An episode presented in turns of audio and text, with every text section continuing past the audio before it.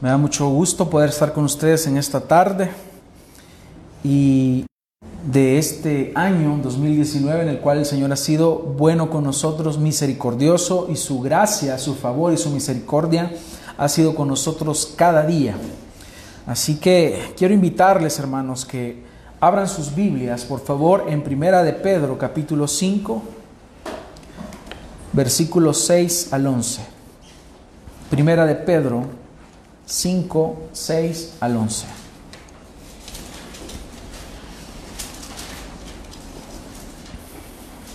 ¿Ya lo tienen? Entonces eh, leemos, como está escrito, dice la palabra del Señor, humillaos pues bajo la poderosa mano de Dios, para que Él os exalte a su debido tiempo, echando toda vuestra ansiedad sobre Él, porque Él tiene cuidado de vosotros. Sed de espíritu sobrio, estad alerta. Vuestro adversario, el diablo, anda al acecho como león rugiente buscando a quien devorar.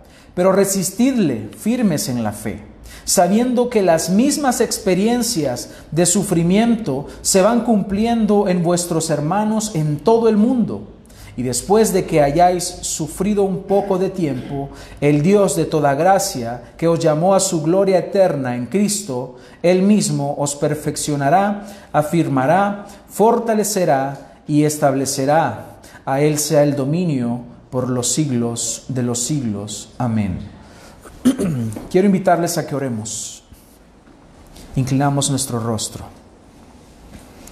Amado Señor, te damos las gracias en esta preciosa tarde, porque nos permites hoy venir delante de tu presencia, unidos como un solo cuerpo, el cuerpo de Cristo, como un solo hombre, porque sabemos que somos parte de la familia de Dios. Y te agradecemos, Señor, por habernos rescatado de nuestra vana manera de vivir, que nos has rescatado, Señor, de la oscuridad, nos has dado vida estando antes perdidos y muertos en nuestros delitos y pecados, ahora entendemos que tú eres el Señor. Ahora nos humillamos delante de ti. Ahora venimos delante de ti necesitados, hambrientos de tu palabra, Señor, para que tú puedas instruirnos, puedas alimentarnos y que podamos crecer en el conocimiento de la verdad.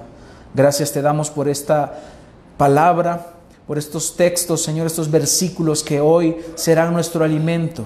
Ruego, Señor, que cada uno pueda prestar atención, que cada uno esté atento a lo que tú vas a hablar. Ayúdame a mí a no ser una piedra de tropiezo para que mis hermanos puedan ser edificados hoy y que salgamos de este lugar bendecidos por medio de tu palabra.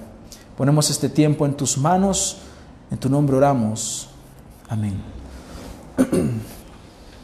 Bien, hermanos, llegamos a una fecha donde las personas comienzan a hacer sus propósitos de año nuevo y hoy yo voy a hacer tal vez una voz disonante en medio de, todo lo que comúnmente se habla en las iglesias, eh, donde las personas se reúnen, se dicen expresiones que se dicen todos los años.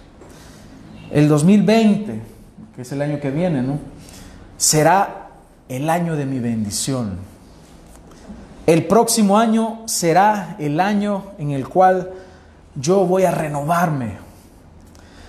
Expresiones como el otro año es el año de la victoria suprema y contundente sobrenatural de la cuarta dimensión de la triple unción profética y apostólica. Así hay expresiones, hermanos. Otros empiezan a decir sus propósitos de año nuevo como todos los años. El otro año voy a bajar de peso. El otro año me voy a casar. O el otro año yo voy a comprarme una casa nueva.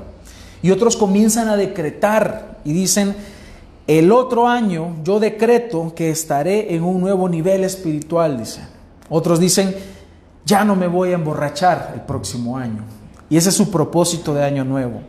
Otros dicen, me voy a poner a dieta para bajar esta panza. Voy a dedicar más tiempo a mi familia, y voy a dedicar menos tiempo al fútbol, menos tiempo a YouTube, menos tiempo a las redes sociales para dedicarlo más a mis hijos. El otro año voy a hacer esto y voy a hacer aquello. Esas son las expresiones que comúnmente se dicen. Y en las iglesias hoy muchos predicadores dedicaron su tiempo a hablar acerca de eso. Finalmente, para motivar a las personas que asisten a estos lugares y que salgan tal vez con unas grandes ganas de que empiece el otro año, pero con una motivación superficial lastimosamente. Y olvidan aquel texto de Santiago 4, 13 al 16, que dice, vamos ahora los que decís hoy y mañana iremos a tal ciudad. Y póngale atención, porque precisamente estas son las expresiones que oímos estos, durante estos días. Y hagan ustedes la comparación si no es exactamente lo mismo. Hoy y mañana iremos a tal ciudad, dicen las personas. Y estaremos allá un año y traficaremos. Eso no es droga, hermanos. Es traficar, es eh, hacer negocios, comprar, vender. Y ganaremos cuando no sabéis lo que será mañana. Porque ¿qué es vuestra vida? Ciertamente es neblina que se desaparece, que se desvanece, que se aparece por un poco de tiempo y luego se desvanece. En lugar, en lugar de lo cual deberías decir, si el Señor quiere, viviremos y haremos esto o aquello. Pero ahora os jactáis en vuestras soberbias. Toda jactancia semejante es mala. Y es porque al hombre le gusta jugar a ser Dios. Como que si nosotros tenemos el poder de hacer que todo suceda, olvidando que nuestra vida hoy está, pero mañana ya no está. ¿Cuántas personas que ustedes conocían murieron este año?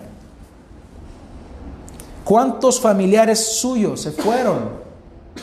¿Cuántos amigos no alcanzaron a comerse hoy el, el pavo de diciembre? No pudieron llegar como nosotros que estamos ahora aquí hasta esta fecha. Y les aseguro que ellos también el año pasado probablemente hicieron estos propósitos de año nuevo. Tuvieron metas que se plantearon para el año 2019. Tuvieron determinaciones que hicieron y que no llegaron a cumplirlas porque simplemente la vida se les acabó. Porque Dios había establecido que cierto día iban a partir de este mundo. Y pasó lo que la Biblia dice. La vida es como neblina, que hoy está, pero de pronto ya no está. Y estoy seguro que ustedes estarán pensando, pero Javier, ¿qué hay de malo en, soñar? ¿Qué hay de malo en planificar? ¿Acaso es pecado ponernos propósitos, metas? ¿Acaso es, es malo que nosotros digamos que este próximo año vamos a hacer esto o aquello? ¿Será malo? El problema no es ese, hermanos. El problema es que la mayoría de personas saca a Dios de estos planes y estos propósitos. Y Dios no existe para ellos en esos planes. Y cuando sacas a Dios, y este es el problema, que cuando tú sacas a Dios de tus propósitos, de tus metas y tus planes, cuando las cosas no se dan, ¿sabe quién tiene la culpa? Dios. Dios, qué malo eres. Tú, Señor, la tienes contra mí. No se dieron las cosas. Te quejas contra el Señor. Dejas hasta de congregarte porque no se te dieron los planes. No le hablas a los hermanos. Ya no escuchas prédicas porque dices, Dios no quiere nada conmigo. Mira, no se me dio estos planes que yo tenía. Y sucede que queremos castigar a Dios como que si fuera posible. Te encaprichas y dices, no, yo ya no me voy a congregar. Y Dios, ay, ¿por qué, hijo? Venite, congregate. No, ¿verdad? Dios no se pone así. Eres tú el que necesitas de Dios. Dios no necesita de ti. Dios sigue siendo Dios. Dios sigue gobernando. Dios sigue estando sentado en su trono. Pero ¿qué es lo que sucede? Cuando vienen estos berrinches, le echamos la culpa a Dios. Y estamos acostumbrados a echarle la culpa a Dios. El hombre lo viene haciendo desde el huerto. La mujer que tú me diste. Eso es lo que, lo que decimos. ¿Y qué sucede, hermanos? No nos damos cuenta que si nosotros sacamos a Dios de todo esto, lo que estamos haciendo es que estamos tratando de vivir para nuestra propia gloria, para nosotros. El mundo lo hace, pero tú que eres un hijo de Dios, tú no puedes hacerlo de esa forma. Y, y date cuenta lo que dice acá. En lugar de lo cual deberías decir si el Señor quiere. No te está diciendo no planifiques, no te está diciendo no te pongas metas. El problema es que no estás diciendo, no estás considerando la variable más importante. Bueno, la constante sería. No es variable, es la constante, que es Dios. Si el Señor quiere, haré esto o haré aquello. Estoy seguro que ustedes tienen metas, que tienen planes, que tienen deseos, que quieren alcanzar, propósitos que se van a poner, pero les voy a decir algo. Nada de esto va a llegar si no te pones a trabajar. Es que está bien, tú puedes decir, si el Señor quiere, haré esto, pero te vas a quedar con los brazos cruzados. O, te pondrás a trabajar. ¿Quieres bajar de peso? Se come bien y ejercítate. ¿Quieres tener un carro nuevo? Entonces trabaja, ahorra. ¿Quieres casarte? Entonces esfuérzate en ello. Ora por una mujer, que, que el Señor te provea una mujer que, que sea una verdadera hija de Dios. Lee tu Biblia, ponte a orar. ¿Quieres crecer espiritualmente? Entonces lee la Biblia, ora, congrégate, sirve al Señor. Nada de esto, hermanos, va a llegar por sí solo. Estamos acostumbrados y nos hemos dejado influenciar por lo que mencionaba nuestro hermano recientemente, la teología de la prosperidad. Yo lo decreto. Y que si yo lo decreto se va a dar. No funcionan las cosas así, hermanos. Entonces, todo lo anterior, hermanos, es si Dios quiere y que tú te pongas a trabajar. Porque no es que un día te vas a levantar y verás un carro nuevo en tu, ahí en, en la calle, o alguien te va a llegar a dejar la llave. No, hermanos, no funciona así. Tienes que orar, tienes que trabajar, tienes que poner todo en las manos de Dios, porque todo es si Dios quiere. Y el problema es que nosotros ahora queremos todo rápido y sin esfuerzo. No nos queremos esforzar. Dios, hermanos, es soberano y todopoderoso. Tú no. Tú no eres soberano y no eres todopoderoso. Por lo tanto, depende de Dios a cada instante. En este año nuevo que viene, este 2020, depende de Dios. Depende de Él en todo momento. No des un paso si el Señor no está ahí. Porque entonces estás viviendo para tu propia gloria. Estás viviendo solo para ti. Pero tienes que trabajar. Eso no te, si Dios es soberano, eso no te exime de tu responsabilidad. ¿Qué le dijo el Señor a Adán en Génesis 3:19? Con el sudor de tu rostro comerás el pan hasta que vuelvas a la tierra. Es decir, hasta que mueras, te va a costar. Adán, va a ser difícil. Tú sembrarás y te va a producir espinas. Te va a, producir cardos. Porque de ella fuiste tomado, pues polvo eres y, y al polvo volverás.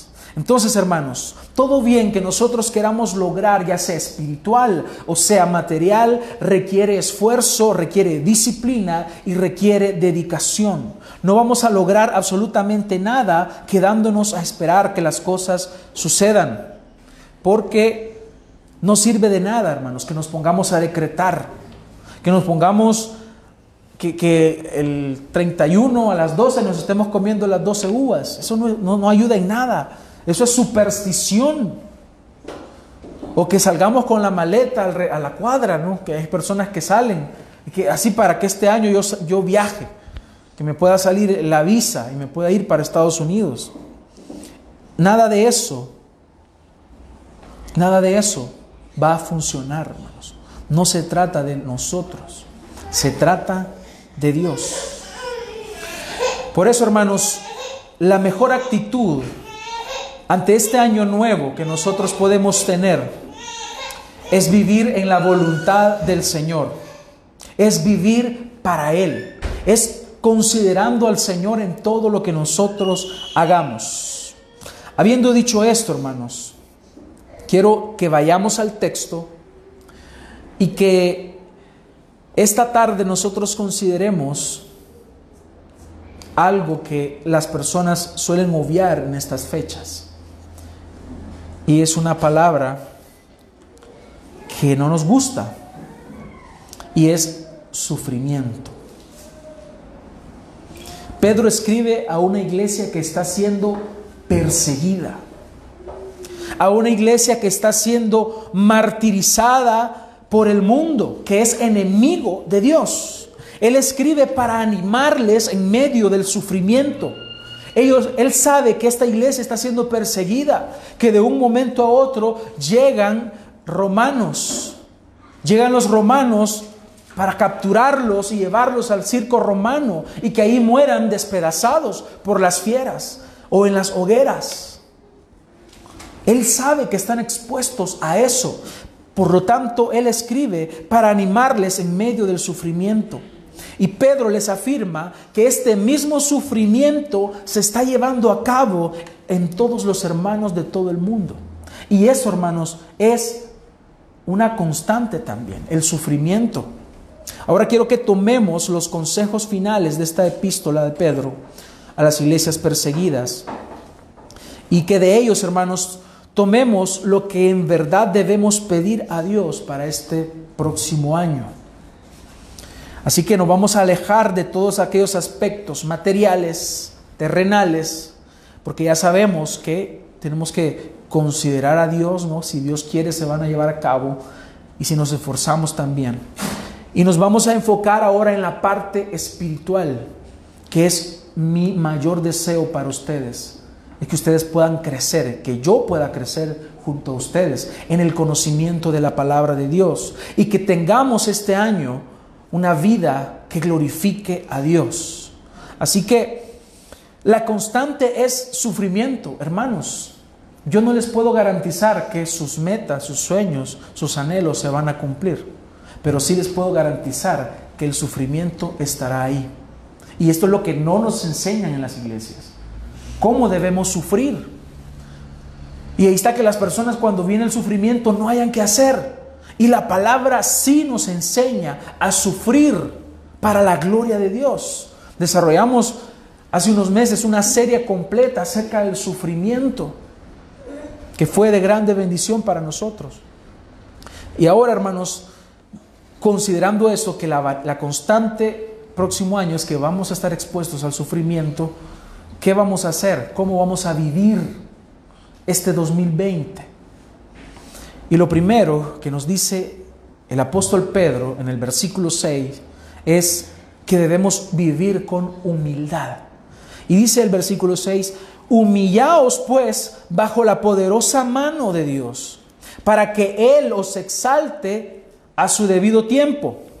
Hermanos, nos falta humildad en todo.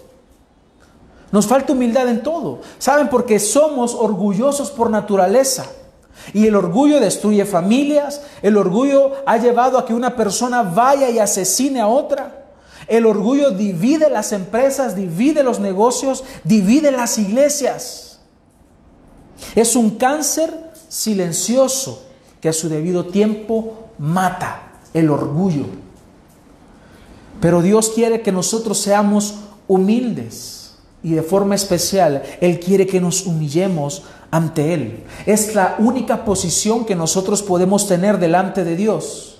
Es en humillación. Tú no puedes venir delante del Señor y decir, Señor, yo ahora decreto que esto y esto va a suceder. Como muchas personas ahora lo hacen. Andan decretando, andan declarando, como que si Dios va a salir corriendo a cumplirle sus caprichos. Eso no es humildad.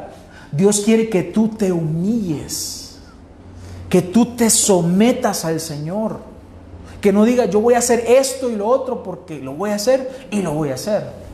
Dios quiere que tú digas si el Señor quiere. Dios quiere que tú te humilles delante de Él, que tú dependas del Señor. Esa es la única posición que tú puedes tener como un verdadero hijo de Dios. No somos humildes ante el Señor cuando creemos que nosotros tenemos el control de nuestra vida. Cuando tú decides por ti mismo y no tomas en cuenta a Dios.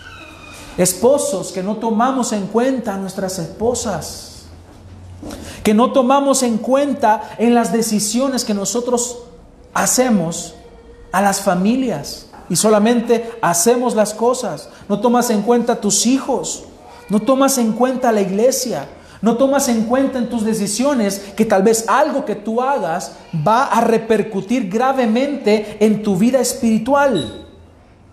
Ser humilde, hermanos, es someternos entonces al Señor. Eso es lo que Dios quiere, que este año y que todos los años vivamos humildemente delante del Señor. Por eso, hermanos, es importante que nosotros no queramos exaltarnos en este lado de la eternidad. Tu, mayor momento de gloria no será en este mundo, no será aquí, sino en la gloria a la que Dios te ha llamado, es lo que dice el texto que si te humillas bajo la mano del Señor, Él te exaltará a su debido tiempo. ¿Y sabes cuándo es ese debido tiempo? No es acá. Él no está pensando, Pedro no está pensando que ellos van a tener una gloria en este mundo, como si el mundo los persigue para matarlos. Por lo tanto, su mayor momento de gloria será en la eternidad, cuando estemos delante del Señor. Si buscas una gloria terrenal y tu mejor vida ahora, no esperes una gloria celestial en la eternidad, porque aquí tendrás tu paga. Por eso humíllate delante del Señor. Humíllate ante el Señor y muéstrate en total dependencia de Él. ¿Cómo lo podemos hacer? Sometiéndonos a la palabra sometiéndonos a lo que Él nos ha dejado, a su revelación. Es lo que decía el salmista en el Salmo 119, 11. En mi corazón he guardado tus dichos para no pecar contra ti. Guarda la palabra, sométete a la palabra, vive la palabra de Dios. ¿Cuánto nos gusta escuchar predicadores, no? de otros lugares, nos gusta escuchar a, grandes pastores y predicadores que ahora están a disposición en, el Internet, en YouTube, en Facebook. Nos gusta mucho y está muy bien. Pero ¿cuánto de eso, hermanos, estamos aplicando en nuestra vida? El Evangelio no se trata de compartir frasecitas en Facebook o que le des like a lo que los pastores que te gusta escuchar publican. Ese no es el Evangelio. Es más, ellos ni siquiera están pensando en likes. A ellos no les interesan los likes. A ellos les interesa que tú apliques la palabra que ellos te están exponiendo. Y eso es lo que nos interesa a todo predicador, a todo el que predica la palabra de Dios, que tú apliques la palabra de Dios. Por lo tanto, si te vas a humillar, la manera, la única forma en la cual tú tienes de mostrar que te estás humillando ante el Señor es que vivas la palabra de Dios.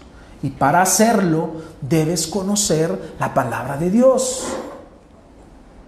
Pedro sabía que el sometimiento y la humillación que él está diciendo, humillaos, es, una, es un imperativo, es algo que tienes que hacer. Humíllate delante del Señor. Él sabía que esa humillación no depende de las circunstancias. No depende que si tengo dinero en la bolsa, si tengo dinero en la, en la cuenta del banco, si tengo trabajo, si todo va bien, si tengo amigos. Porque nuestra posición de humillación es incondicional ante el Señor. Es sometimiento total al Señor y no importa lo que tú estés pasando, no importa lo que tú estés viviendo. Por eso el Señor quiere que nosotros no estemos pensando en una gloria terrenal que nunca vendrá sino en una gloria celestial que vamos para allá y Él la va a manifestar a su debido tiempo. Por eso ten paciencia, sigue caminando. Este 2020, sométete a la palabra de Dios más que nunca. Porque sabes qué? Ahora este 2020 estaremos más cerca de la manifestación plena de nuestra redención. Este 2020, piensa en eso. Piensa en someterte ante el Señor y humíllate. Número dos, ¿qué es lo que quiere Pedro o el Señor, en palabras de Pedro? Que descanses en Él. Por eso es que en versículo 7 dice, echando toda vuestra ansiedad sobre Él, porque Él tiene cuidado de vosotros, echando toda vuestra ansiedad. Cuando nosotros estudiamos el contexto de la carta, pareciera que Pedro es un desconsiderado orador, que no se pone a pensar en que los hermanos están siendo perseguidos, sino que les, está diciendo que, que no estén ansiosos, pero si están siendo perseguidos, Pedro, ¿por qué te expresas de esa manera? En otras palabras, Pedro está diciendo, y vamos a utilizar algunas palabras eh, comunes, hermanos, tranquilícense, relájense un poco, no se preocupen por el mañana, Dios cuida de ustedes.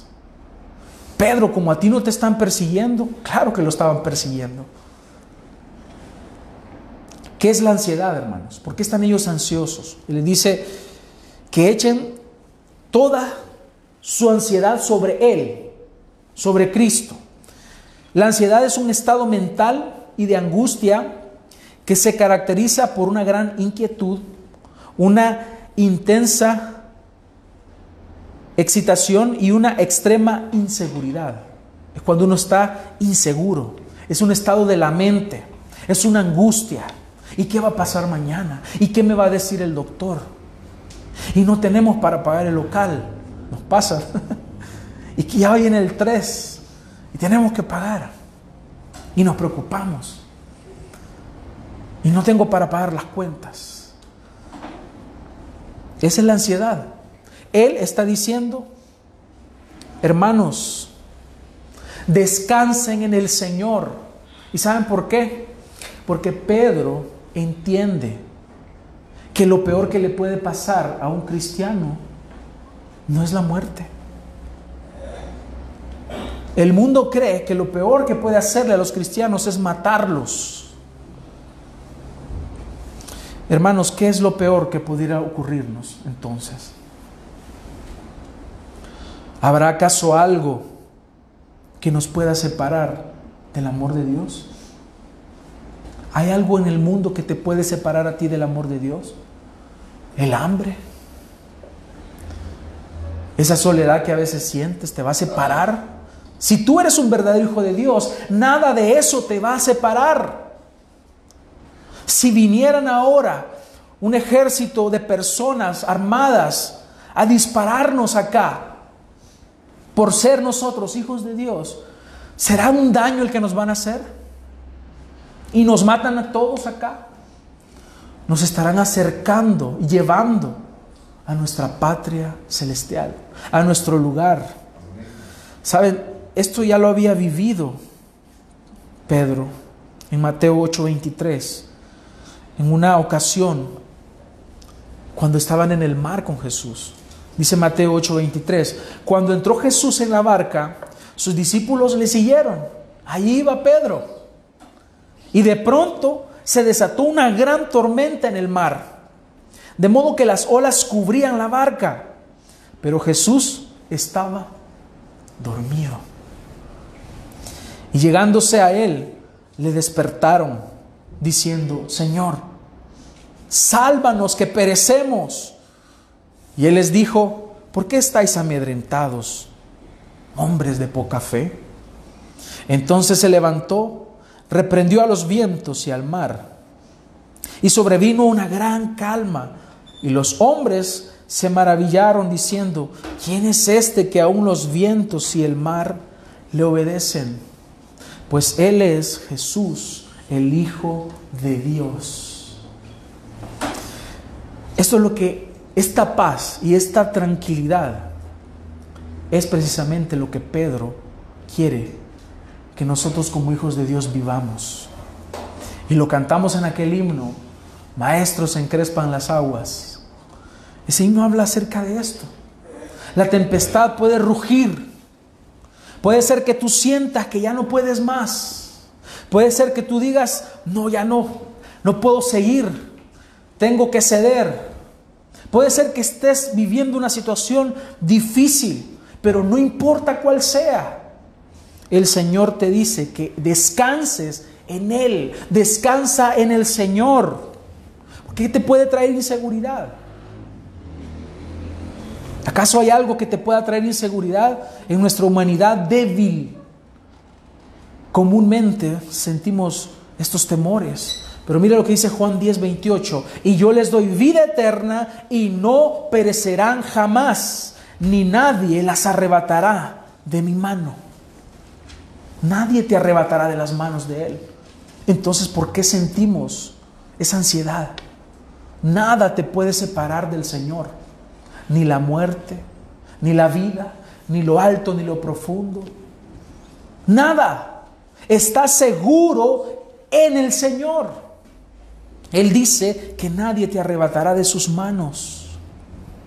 Mateo 10, 28 dice, y no temáis a los que matan el cuerpo, mas el alma no pueden matar. Temed más bien a aquel que puede destruir el alma y el cuerpo en el infierno. En tu condición fuera de Dios, ese temor es factible, puede decir, una persona la puede sentir. Pero resulta que yo soy amigo de Dios. Por lo tanto, ya la ira de Dios ya no está puesta sobre mí. Así que puedo encontrar descanso en el Señor. Él quiere que tú encuentres descanso en Él, que confíes en Él, que deposites en Él tu confianza en verdad y que mientras tú llegas a la tierra prometida, tú vivas confiado en el Señor. El Salmo 62, 5 dice, Alma mía, espera en silencio, solamente en Dios, pues de Él viene mi esperanza. Solo Él es mi roca y mi salvación, mi refugio. Nunca seré sacudido.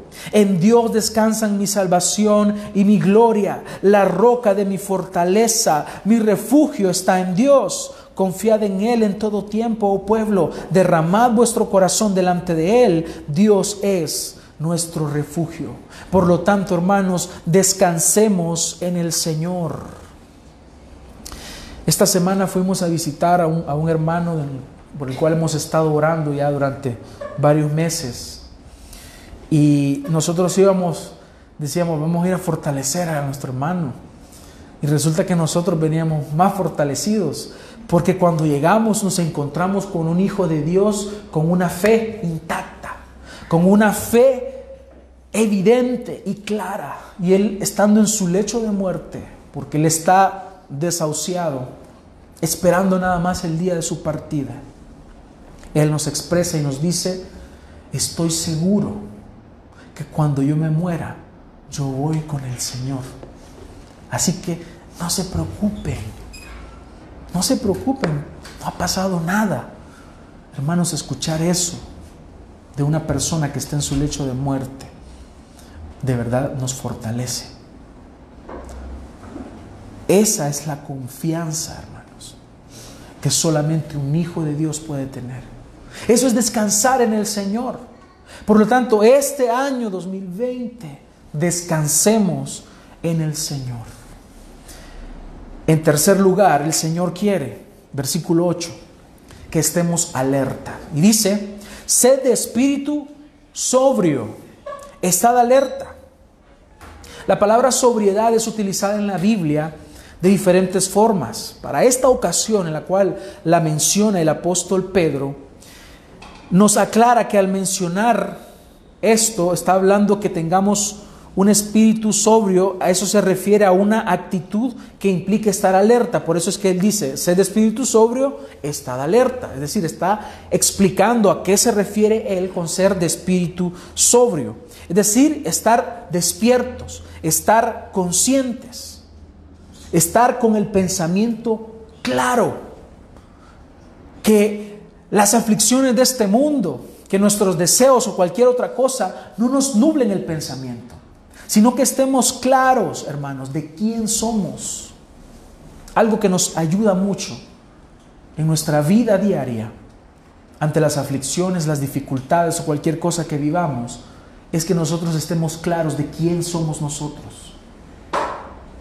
No importa tu profesión, no importa quién seas para el mundo.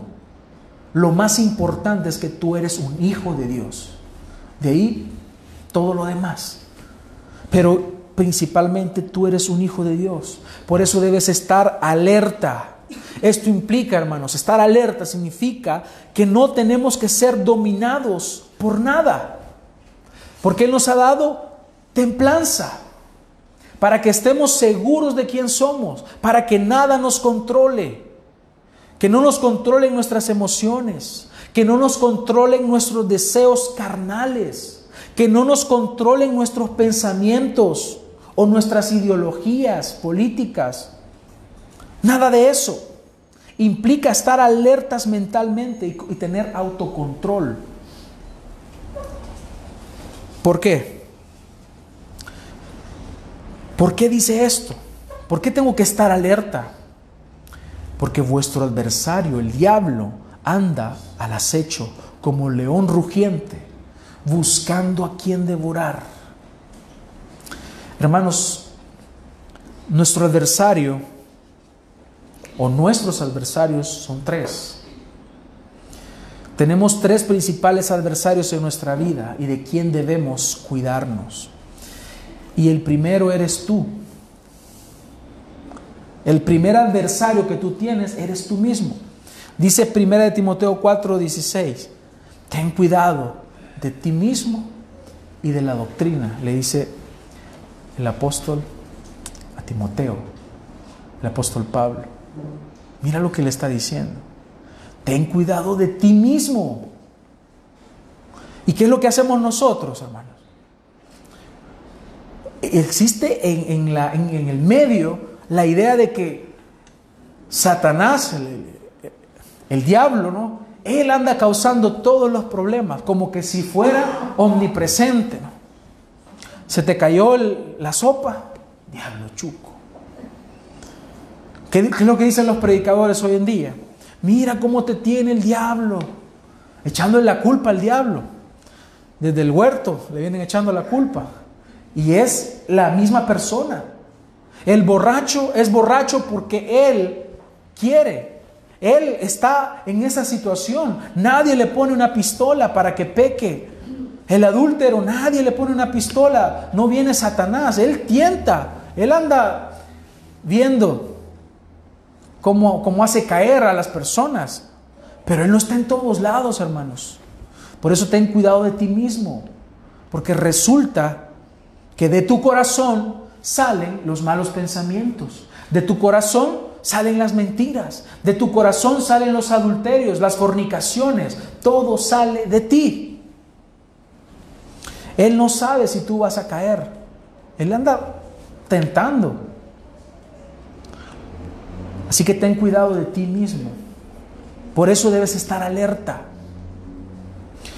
El segundo adversario, el mundo, Juan 15, 19. Si fuerais del mundo, el mundo amaría lo suyo. Pero porque no sois del mundo, antes yo os escogí del mundo, por eso el mundo os aborrece. Así que lo que hace el mundo es siempre ser enemigos de Dios. Todo lo que el mundo haga irá en contra de Dios. El mundo saca la ideología de género, el mundo saca el aborto, el mundo saca todo esto, todo este posmodernismo en contra de Dios, en contra de la iglesia, en contra de nosotros. Ese es el mundo. El mundo ama lo suyo. Por lo tanto, yo no puedo esperar algo del mundo, algo bueno. Así que debo de estar alerta. Y en tercer lugar, sí, el diablo, dice Efesios 6, 10. Por lo demás, hermanos míos, fortaleceos en el Señor y en el poder de su fuerza, vestidos de toda armadura de Dios, para que podáis estar firmes contra las acechanzas del diablo.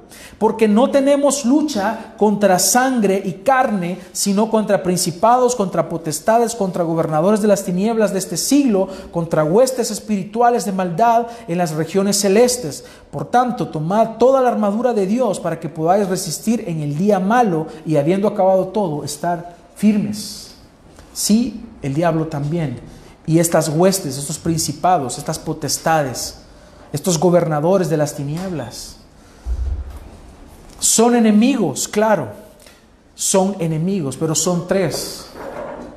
Así que no creas, no creas que todo se trata de el diablo, no, el mundo y tú mismo también. Así que ten cuidado de ti mismo también. Debemos caminar este año, hermanos, no ignorando estos adversarios, porque están ahí, sino que debemos considerarlos en cualquier momento porque nos pueden atacar. Y muchas veces nosotros somos muy tolerantes con el pecado, somos muy tolerantes con el mundo, somos muy tolerantes con Satanás y nos gusta autoengañarnos, como que todo va a estar bien con ellos. Es una buena persona, dice la novia del novio. Yo lo voy a convertir al Señor. Se está autoengañando. Nos decimos, no, dejar de congregarme los domingos no me va a afectar mucho. Es un autoengaño. Es una relación de amistad, no le veo problema. Autoengaño tolerancia al pecado, tolerancia al mundo, tolerancia a Satanás. Ya tiene cuatro divorcios, pero me ha dicho que conmigo se siente bien, así que no va a pasar nada. Cuando nos casemos, va a dejar de tomar, dice la muchacha. Una mentira pequeña no le hace daño a nadie. Son expresiones con las cuales mostramos que no estamos alerta a estos enemigos. Solo estoy robando 5 dólares a la semana. Eso no le va a afectar a mi jefe.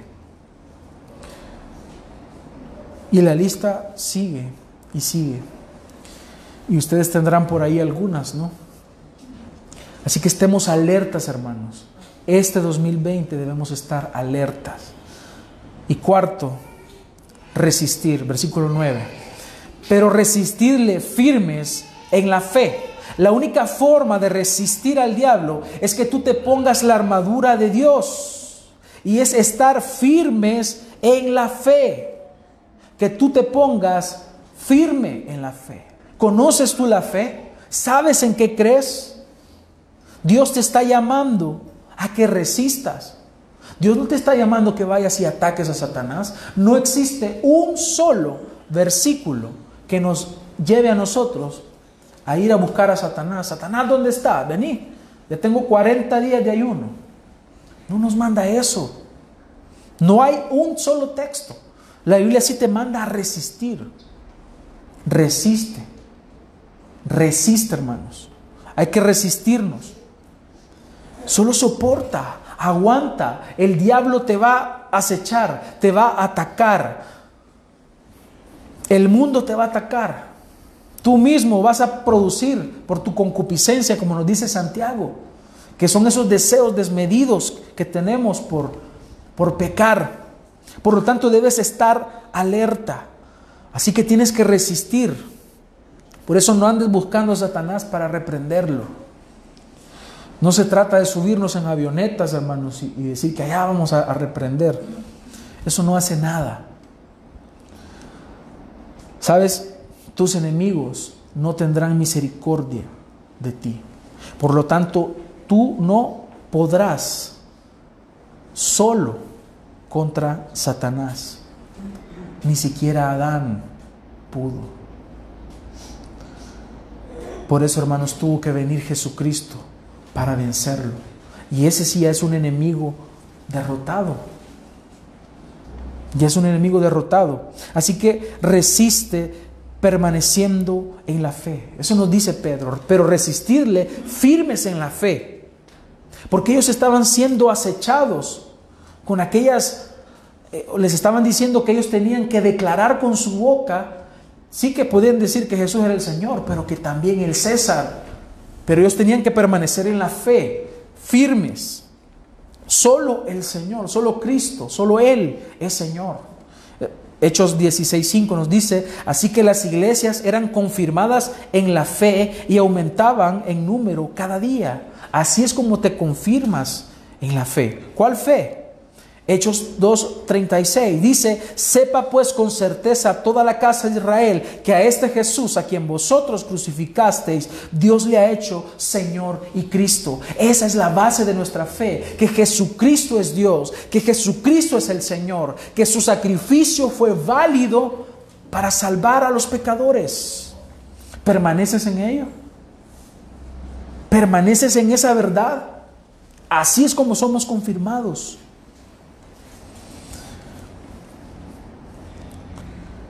Y en último lugar, que Dios obre, hermanos, este año en nuestra vida para su gloria eterna. Pedro sabe eso.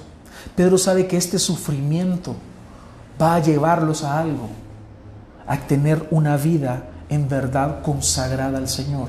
Dice en el versículo 10, y después de que hayáis sufrido un poco de tiempo, el Dios de toda gracia, que os llamó a su gloria eterna en Cristo, Él mismo os perfeccionará, afirmará, fortalecerá y establecerá. Por lo tanto, a Él sea el dominio por los siglos de los siglos. Pedro nos está mostrando que el sufrimiento es algo inevitable. Va a estar ahí. Pero que este sufrimiento, hermanos, nos ayude a nosotros a perfeccionarnos.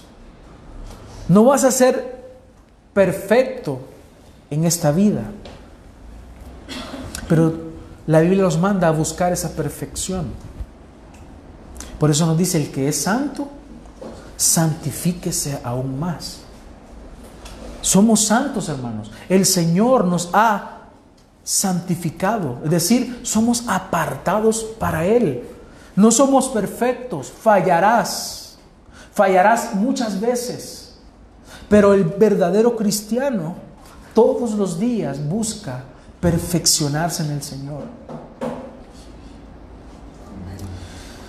Yo no puedo asegurarte entonces o predecirte que todos tus planes se van a hacer realidad este próximo año, pero sí te puedo asegurar que habrá sufrimiento, porque es parte de la vida.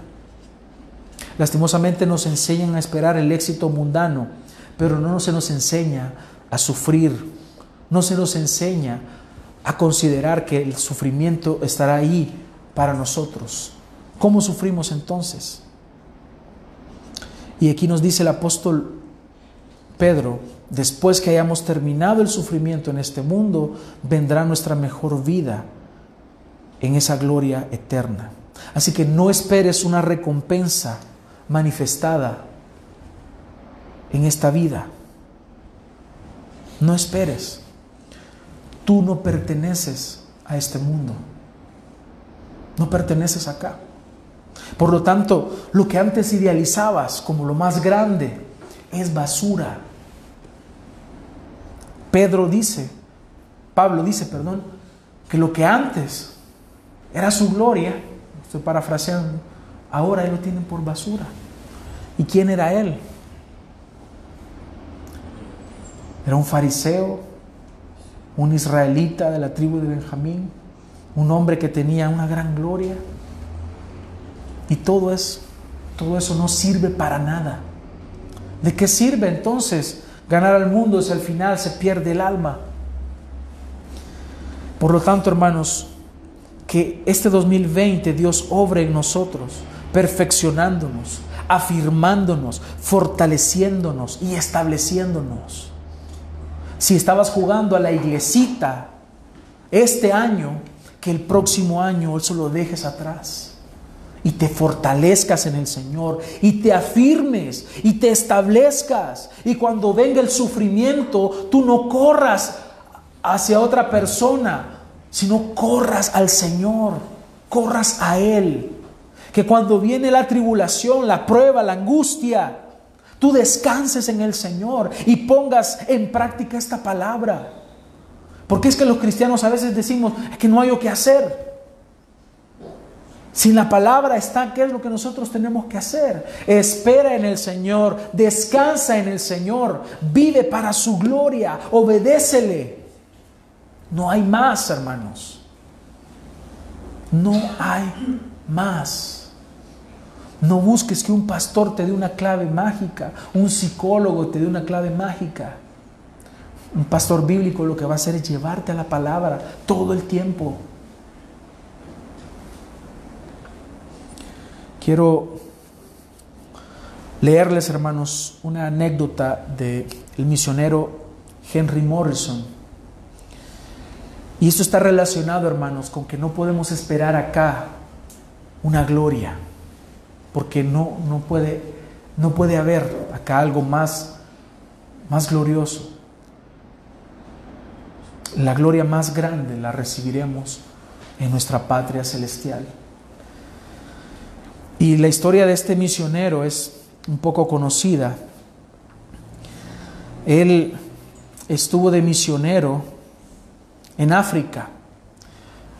Este hombre se llamaba Henry Morrison. Él y su esposa regresaban a Nueva York y cuando bueno, ellos estuvieron 40 años de misioneros en África y cuando ellos llegan y retornan a su país, aquel hombre eh, venía en barco, ¿no? Y él dijo a su esposa, mira esa multitud, no se han olvidado de nosotros.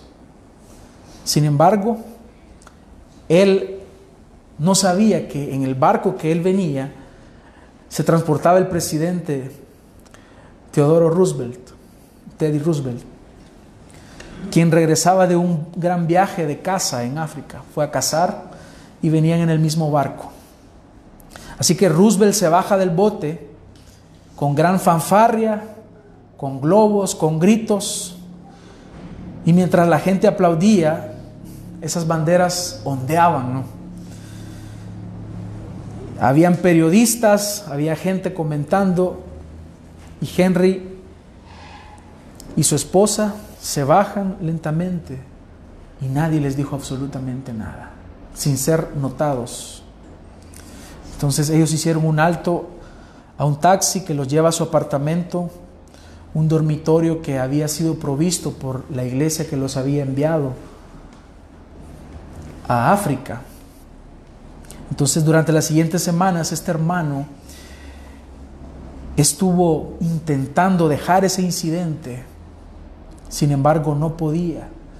Y eso le había causado una profunda tristeza, una depresión muy grande. Y en una noche le dice a su esposa, todo está mal, todo está mal. Este hombre regresa de un viaje de casa y todos organizan una gran fiesta. Damos nuestras vidas en un servicio fiel a Dios durante todos estos años, pero a nadie le importa. Y su esposa le advirtió, que no debía sentirse así. El misionero Henry le responde, lo sé, pero no puedo evitarlo, simplemente no está bien. Y su esposa, sabia, sabia, la mujer le dice, Henry, debes decirle esto al Señor y resolver esto ahora. Serás inútil en tu ministerio hasta que lo hagas. Henry va a su habitación, él se arrodilla y recuerda al profeta Habacuc y comienza a orar y a derramar su corazón delante del Señor. Y él dice, Señor, conoces nuestra situación y lo que me preocupa. Con mucho gusto te servimos fielmente durante años sin quejarnos, pero ahora Dios, simplemente no puedo quitarme este incidente de la cabeza. A los diez minutos de la oración, Henry regresa a la sala de estar con una mirada pacífica en su rostro y su esposa le señaló, parece que has resuelto el problema. ¿Qué sucedió? Y Henry respondió, el Señor lo resolvió por mí.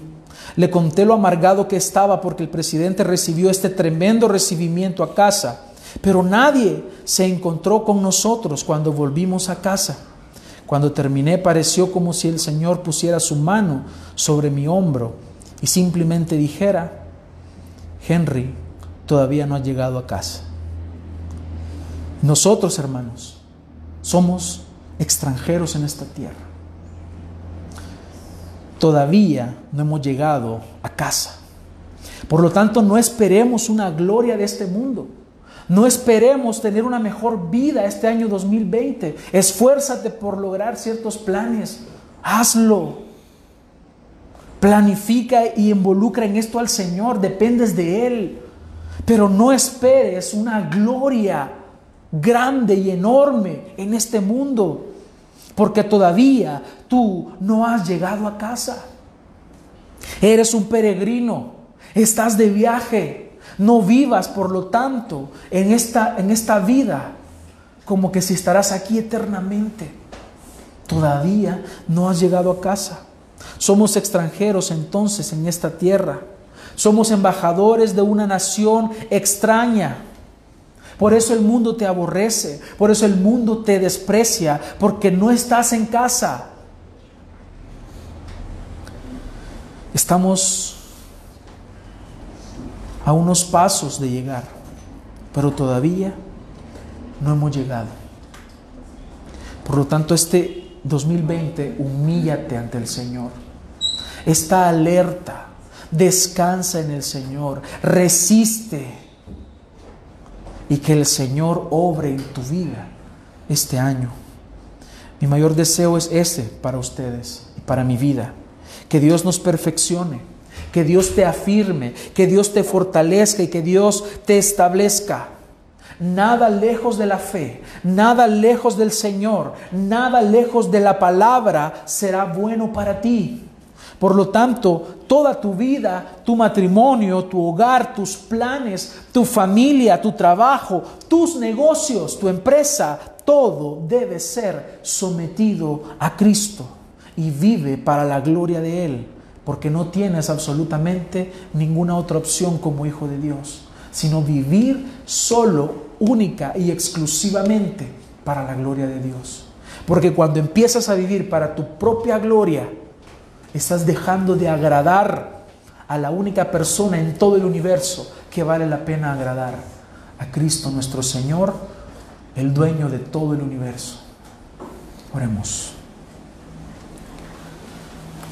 Te agradecemos, Señor, en esta preciosa noche. Nos concedes este privilegio de estar acá reunidos. Gracias te damos, Señor. Gracias por la vida. Gracias por el amor y la misericordia que nos has mostrado. Por haber enviado a Jesucristo, el Salvador, a rescatarnos Señor, gracias por este año que nos has permitido terminar. Gracias te damos, Señor, porque hasta aquí nos has ayudado. Hemos pasado durante todo este año diferentes situaciones. Algunas han sido excelentes y grandes en las cuales nos hemos sentido bien y nos hemos sentido victoriosos. Han habido otras situaciones y experiencias en las cuales nos hemos sentido derrotados y tristes. En otras ha habido dolor, angustia, en otras han habido enfermedades. Pero hasta aquí nos has ayudado.